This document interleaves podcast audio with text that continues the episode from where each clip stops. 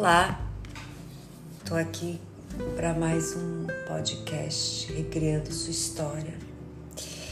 E hoje eu venho para uma reflexão que eu sempre, lógico, uso como aprendizados da minha própria existência.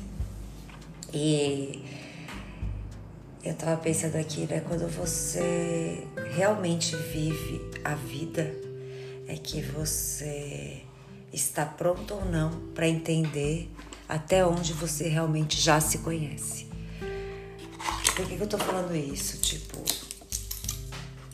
saia da sua zona de conforto, como disse uma amiga minha, e vá viver a vida para entender se você não se perde de você mesmo.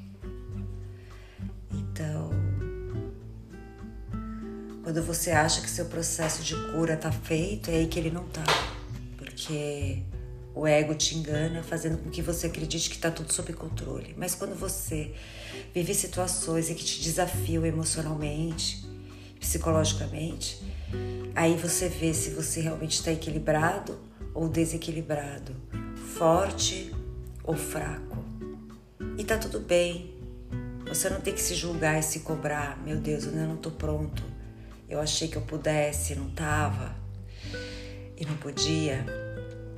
Não, você já tem uma outra consciência, você já começa a entender até onde é o seu limite, até onde você consegue segurar uma situação sem se desequilibrar.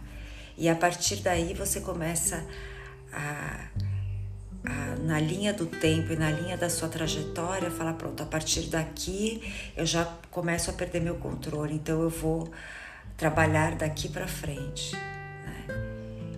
E isso já é uma vitória, porque se antes você vivia no piloto automático, fazendo situações, vivendo, tendo comportamentos que te traziam é, desgaste é, emocional e até físico, e a partir do momento que você faz o autoconhecimento e você começa a entender o, o seu limite, que esse é o limite, até onde eu consigo ir sem me irritar, até onde eu consigo fazer sem me perder, até onde eu consigo ir sem esquecer de mim de novo. É. E aí você rebobina a fita né? e começa tudo de novo. O que não pode é você entrar num processo de, de bumerangue, vai e vem, vai e vem, e permitir que você se perca no processo. Porque a partir do momento que você já tem um conhecimento seu, quando você se perde nesse processo, é pior do que quando você não tinha esse conhecimento de você mesma. É, é, parece que a escuridão fica maior, parece que a irritação fica mais profunda.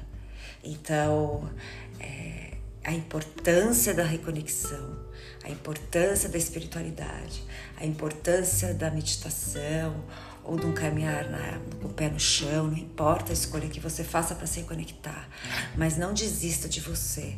Cuidado, isso eu estou falando para mim mesma, para que você não entre num processo tão desgastante de querer fazer as coisas, de querer resolver tudo. É, e querer que tudo dê certo rápido, sendo que as coisas estavam já existentes ali, independente de você existir ou não.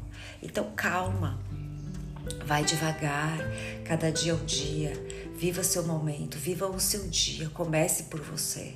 Aí você pega as demandas do dia, faz aquilo que lhe é possível, com calma, tranquilidade, lógico o seu melhor esforço, com a sua maior dedicação, mas aquilo que lhe compete a fazer naquele momento e que é possível.